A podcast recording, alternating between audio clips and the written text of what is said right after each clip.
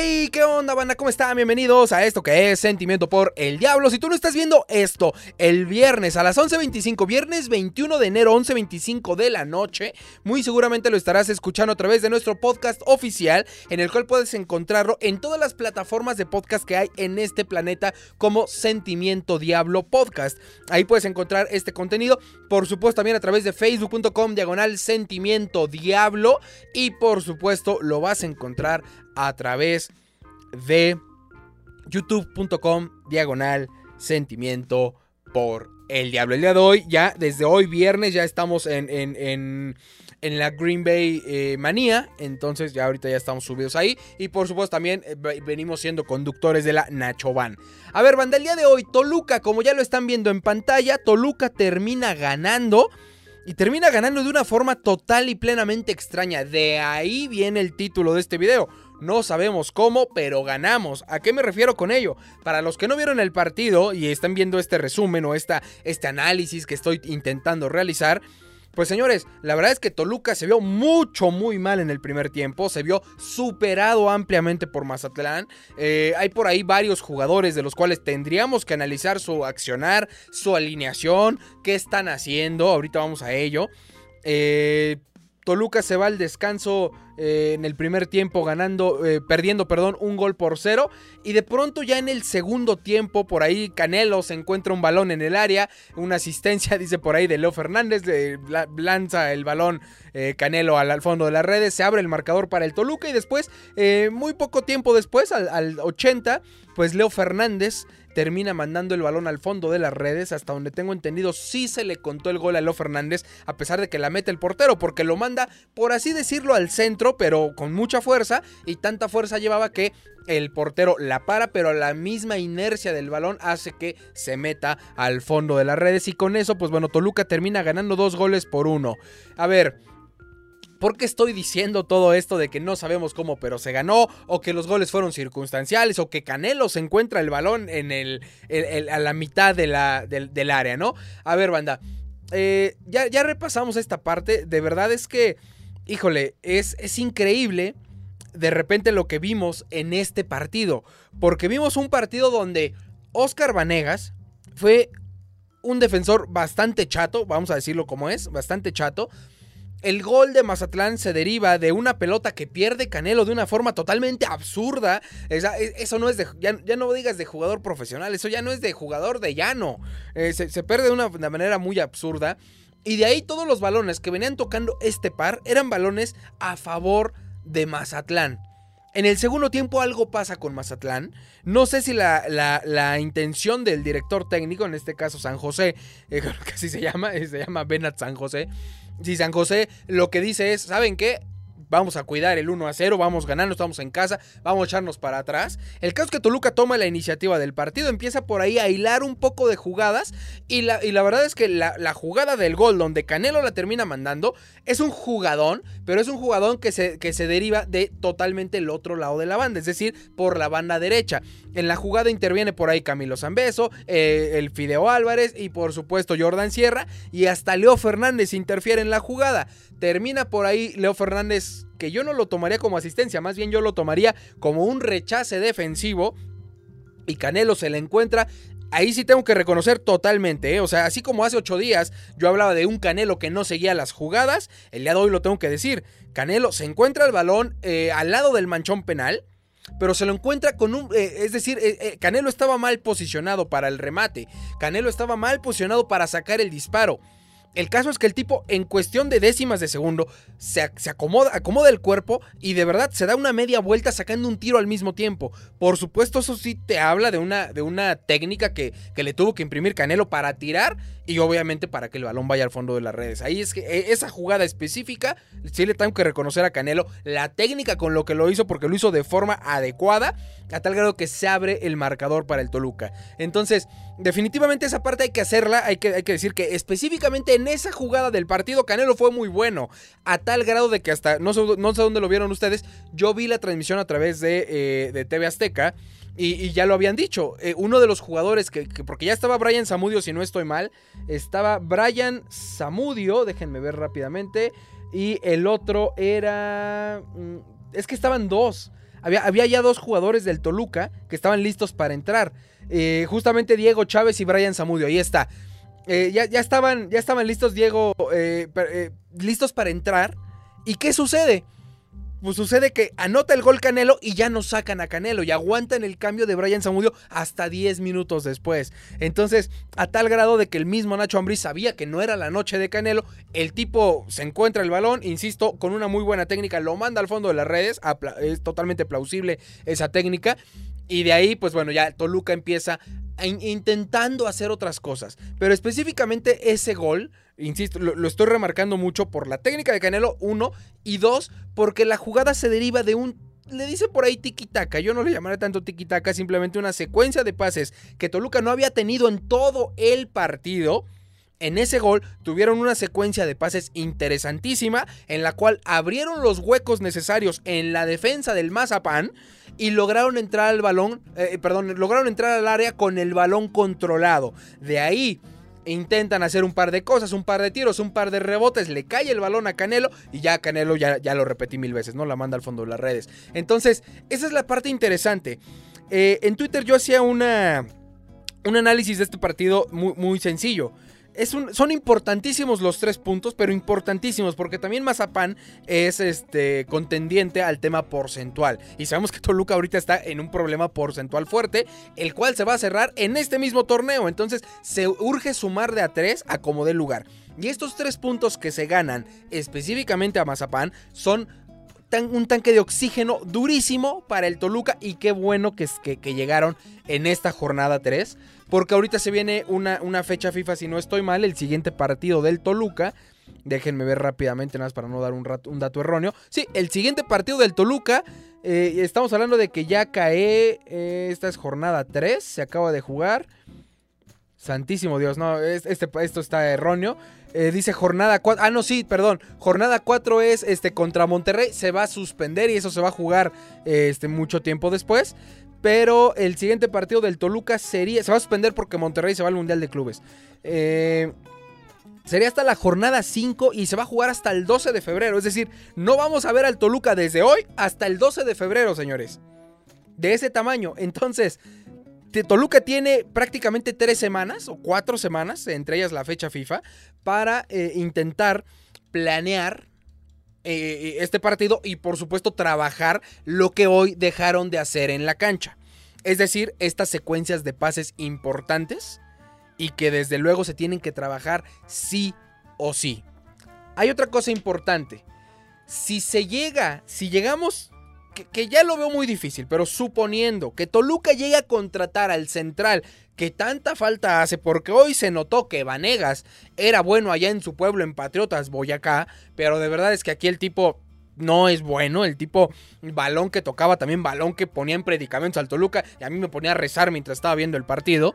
Eh, eh, definitivamente eh, es, es e, este tiempo que va a venir si llega este central, ojalá que llegue lo más pronto posible, va a tener estas tres semanas de adaptación, estas tres semanas para el registro, estas tres semanas para todo lo que tengan que hacer estos cabrones a nivel administrativo, que sabemos son lentísimos en el Toluca, y por supuesto también a nivel preparación, para que cuando se enfrente a San Luis el 12 de febrero, ya tengamos un equipo, por así decirlo, completo con este nuevo central, de que, de, suponiendo que llegue, ¿sale?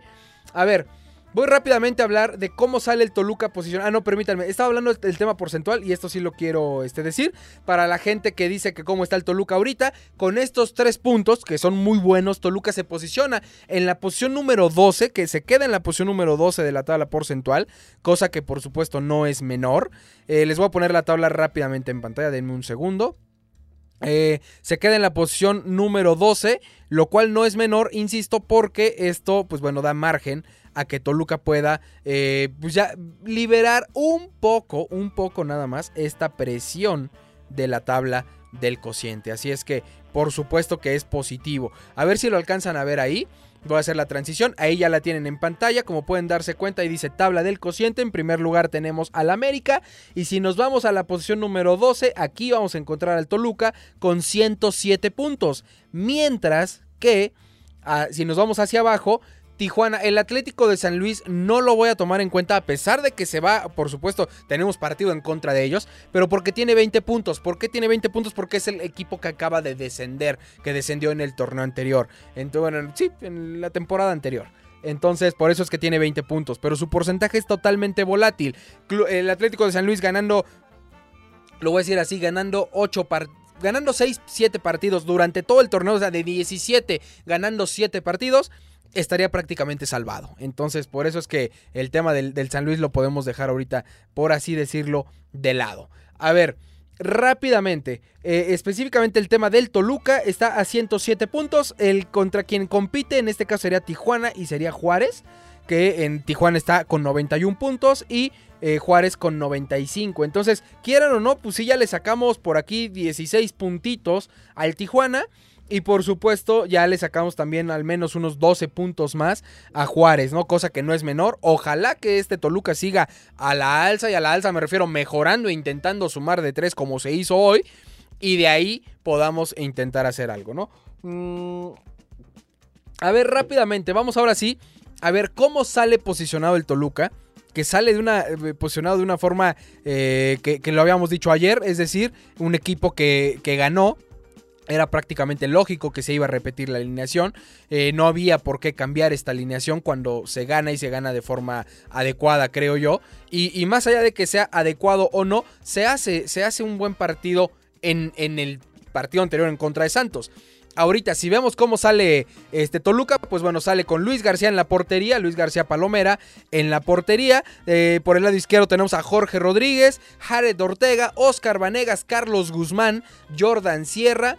Claudio Baeza, Pedro Alexis Canelo, Leo Fernández, Diego Chávez eh, y por supuesto Camilo Zambeso, ¿no? Este, no sé por qué le ponen aquí Diego Chávez, pero es el Fideo Álvarez. Este, pero bueno, así las cosas. Eh, a ver, banda, muy rápidamente y vamos a platicar de, este tema. Si, ven, si vemos aquí las calificaciones que están viendo en pantalla, pues por así decirlo, el peorcito los, o los peorcitos del Toluca fue Jordan Sierra, que estoy viendo aquí, y Luis García. Pero sí les digo que si no es por Luis García, este Toluca termina perdiendo 4-0 o 4-1, ¿no? Eh, o 4-2, perdón. Entonces, este, creo yo que Luis García lo hizo muy bien. Yo aquí, específicamente de estas calificaciones en cuanto a rendimiento, eh, a mi punto de vista, creo que no, no, es tan mal. Eh, creo que están reflejando específicamente lo que sucedió en la cancha. El mejor Leo Fernández, sin temor a equivocarme y sin lugar a dudas. Eh, desde luego que así fue. Si se dan cuenta, por ejemplo, mucha gente dice que Jorge Rodríguez dio un mal partido y fue de los más altos, junto con Canelo y junto con Jared Ortega. Yo creo que esta parte sí refleja. El tema de Canelo le sube muchísimo el puntaje por el gol.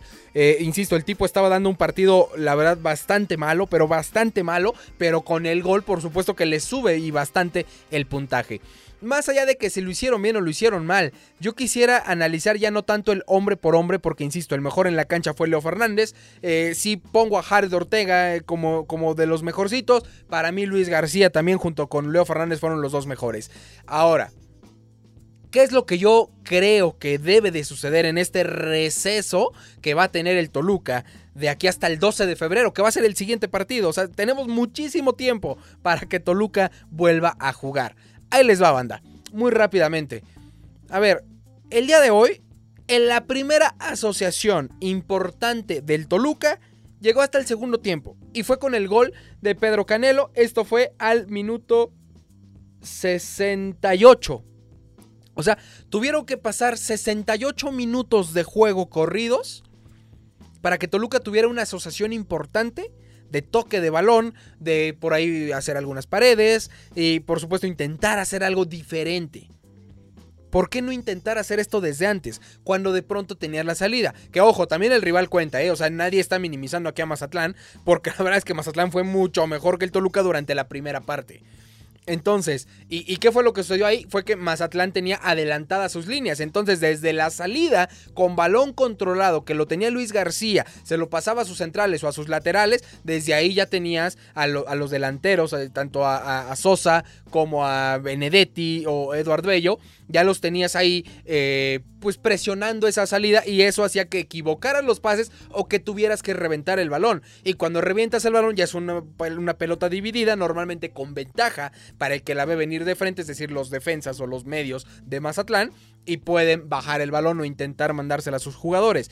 Eso, es, eso pasa en todos los equipos, ¿eh? o sea, no, no digo que específicamente pase en el Toluca de Nacho Ambriz. Lo que sí es un hecho es que este Toluca, insisto, deberían de intentar hacer estas asociaciones que poco a poco les está saliendo, poco a poco están intentando, eh, deberían de trabajarlas más. Eh, estos espacios reducidos, eh, todas estas cosas que se trabajan a mitad de semana, deberían de aprovecharlas muchísimo porque van a tener un receso muy largo desde ahorita hasta el 12 de febrero. Entonces, son tres semanas, tres semanas completas en donde se debe de hacer. Yo veo aquí tres, factores importantísimos, importantísimos que deberían de suceder para que Toluca eh, pueda mejorar y que podamos pensar de verdad en, algo. Ya, ya, no digas en ser campeones, simplemente en entrar a la liguilla. Son tres, tres, factores importantes. El primero de ellos es que el central llegue lo más pronto posible. O sea, pero ya.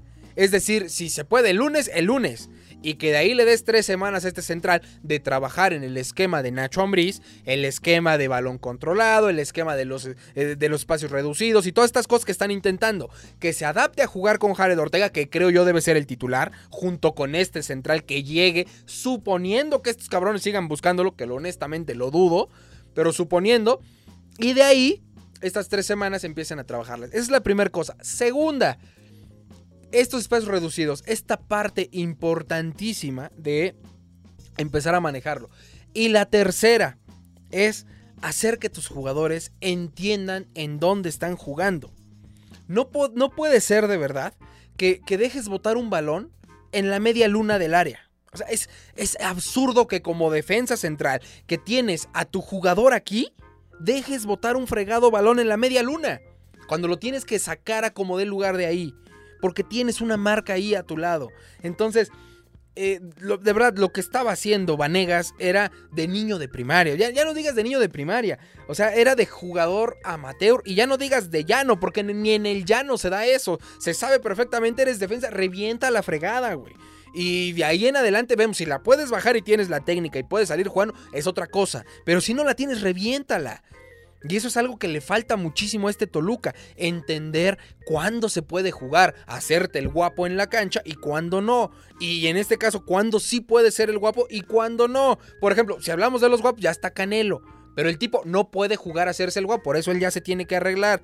Porque el tipo, eh, eh, lo, que tiene, lo que tiene que pasar con Canelo es lo que pasó hoy. Es decir, posicionarlo en una zona en la cual pueda recibir balones, pero que no le... O sea, si, tú a Canelo le das el balón para que el tipo conduzca, recorte y tire, la va a perder. O sea, es como hoy, tú se la das para que remate. Y a las pruebas me remito. Los goles, los 11 goles de Canelo con su, con su eh, título de goleo del torneo, de hace dos torneos. esos goles fueron de un Canelo rematando en el área a un toque. Así fueron la mayoría de goles de Canelo. No fueron conducción, no, no, no. Simplemente eran muy buenos centros de Rubén Zambuesa o una muy buena asociación entre ellos. Le daban el balón a Canelo y el tipo la revienta. Se acabó. Eso es lo que tiene que pasar. No digo que lo pongan de delantero centro, por supuesto que no. Pero sí que esté como un falso 9. E intentando de verdad nada más estar posicionado para, para arrebatar. Entonces, eh, si ya ves que esa, que esa es la parte fuerte que tienes en Canelo, hazla así. Y así hasta al tipo le vas a quitar una presión, porque no va a estar aquí un idiota como Héctor Oscos hablando de Canelo, no va a estar medio Twitter diciendo que saquen a Canelo, no va a estar Facebook eh, aplaudiéndole porque está bien guapo. Entonces, si lo dejas así, puede ser que tengas a un jugador que te pueda rendir y te pueda rendir bastante eh, en el ataque. Pero ¿para qué te sirve tener a Canelo, a Zambeso, a Leo Fernández, si no llegan los balones.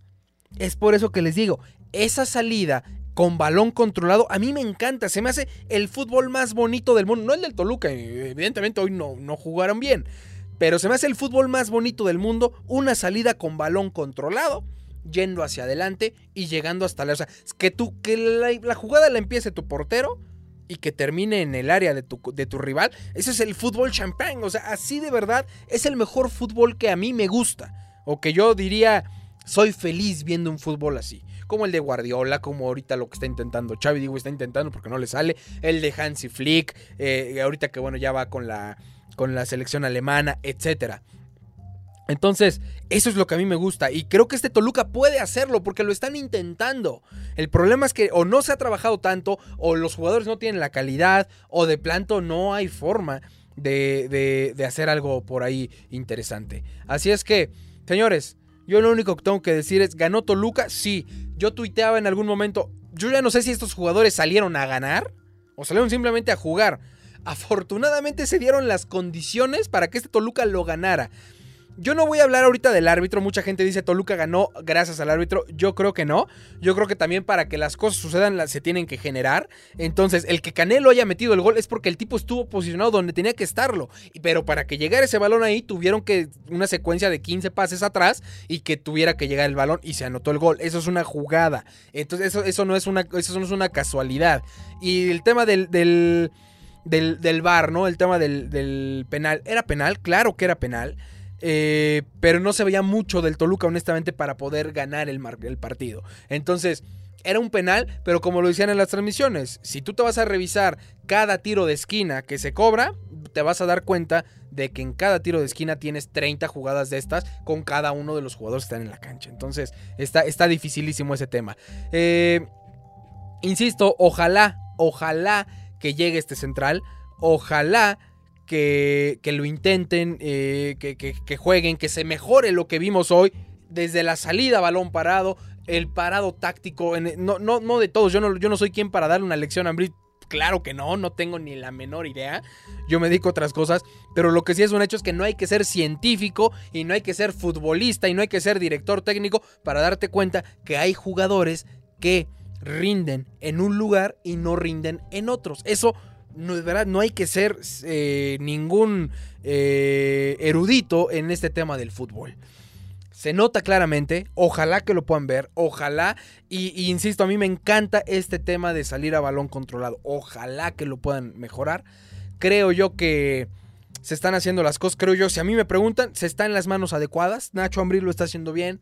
Eh, hay mucho que mejorar, por supuesto que hay mucho que mejorar. Hoy la suerte la tenemos de nuestro lado, también es muy buena, muy buena aliciente. Así es que, pues ojalá, ojalá que este Toluca pueda poco a poco mejorar. Insisto, yo este Toluca hoy no lo veo ni para semifinales ni de verdad ni para semifinales, pero no me importa hoy que Toluca esté en semifinales. Lo que hoy me preocupa es que Toluca le baje al tema porcentual como ya vimos que está sucediendo, es decir, que ese tema del, del, cociente se olviden de él mentalmente hablando. Lleguen los jugadores que tengan que llegar a, a, media temporada, perdón, a final de temporada, es decir, cuando acabe este torneo. Y de ahí, ahora sí, todo esto te sirvió para ganar confianza, para que tus jugadores entiendan, apuntar las dos o tres posiciones, trabajas el sistema que ya tienes y ahora sí, lo que sería el Apertura 2022, ya me gustaría ver a un equipo contendiente al título. Si se puede ahorita, mucho mejor, pero de acuerdo a los últimos tres partidos del Toluca, dudo mucho, dudo mucho que Toluca pueda siquiera estar en semifinales. Sin embargo, insisto, creo yo que de ahí de ahí se pueden hacer cosas importantes. Vamos a ver qué sucede, vamos a ver cómo se desarrolla poco a poco esto de, del central, si es que llega, que yo insisto creo que ya no va a llegar.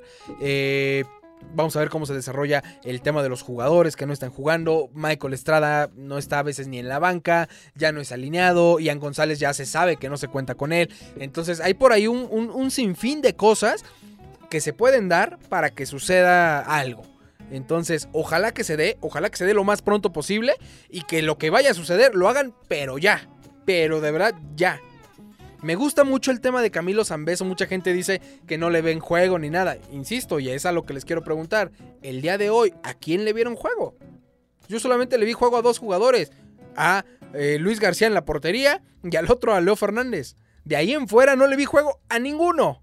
Entonces, no es tema de Zambeso. Zambeso ha mostrado calidad sin, fin de veces. Y ahorita no es, no es el, la excepción.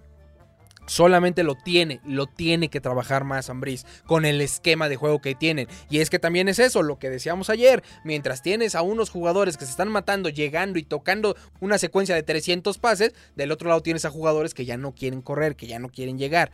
Esa es la parte que lo tienen, de verdad que lo tienen que trabajar de una u otra forma. El tema de Castañeda, pues bueno, ahorita no está yendo ni a la banca. Eh, también es un tema que, está importante. Hay que voltear a ver. Yo no sé si tenga secuelas del cobicho. La verdad es que no tengo ni idea.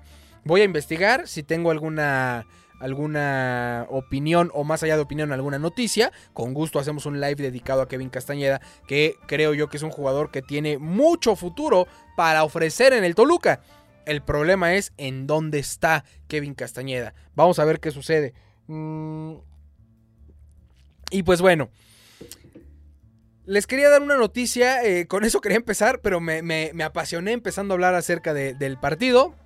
A ver, banda, a partir de hoy, de, bueno, ya fue incluso desde ayer en el, jueves de Sentimiento por el Diablo, ya voy a dejar los eh, lives grabados. Es decir, así como lo, lo, tenemos ahorita, es decir, el live que se grabó y que tuvo un intro de 5 o 10 minutos, así lo voy a dejar. Si acaso voy a recortar el intro, aunque no aseguro nada.